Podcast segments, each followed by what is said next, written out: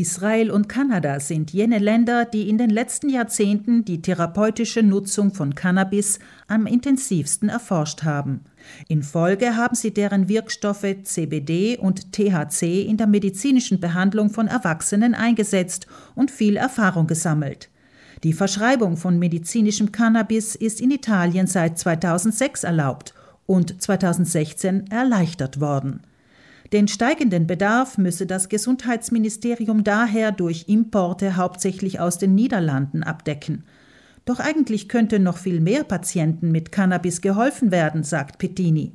Die Anwendungsbereiche seien hauptsächlich fünf. Insbesondere die schmerzhafte Spastik bei Multiple Sklerose und anderen neurologischen Krankheiten, chronische Schmerzen, Appetitanregung bei Chemotherapie oder AIDS, Bekämpfung der Übelkeit und Brechreiz bei Chemotherapie. Und bei Frauenstar ist insbesondere THC hilfreich, den äh, Augendruck zu senken. Und als letzte eine besondere neurologische Krankheit, Gilles de la Tourette. Das ist ein Syndrom mit äh, unwillkürlichen Kopfbewegungen die Liste der Anwendungsbereiche könne laut Pettinis Erfahrungen durchaus erweitert werden. Der Arzt bedauert, dass die Ärzte über die Vorzüge von Cannabis in der Medizin nicht ausreichend aufgeklärt werden. Meine Generation, die ältere Generation als meine, die jüngere Generation als meine im äh, Medizinstudium, dann in der Facharztausbildung wurde über Cannabis 0,0 gesagt. Das Einzige, das vielleicht alle mit dem Wort Cannabis im Zusammenhang setzen, ist Droge. Das ist wissenschaftlich falsch, historisch auch, aber das wurde zu einem Automatismus.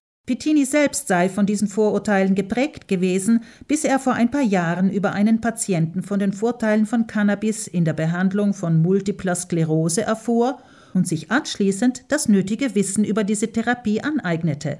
Einem Patienten, dem der Arzt erstmals Cannabis verschreibt, muss dieser allerdings in einem längeren Gespräch den Umgang damit erklären.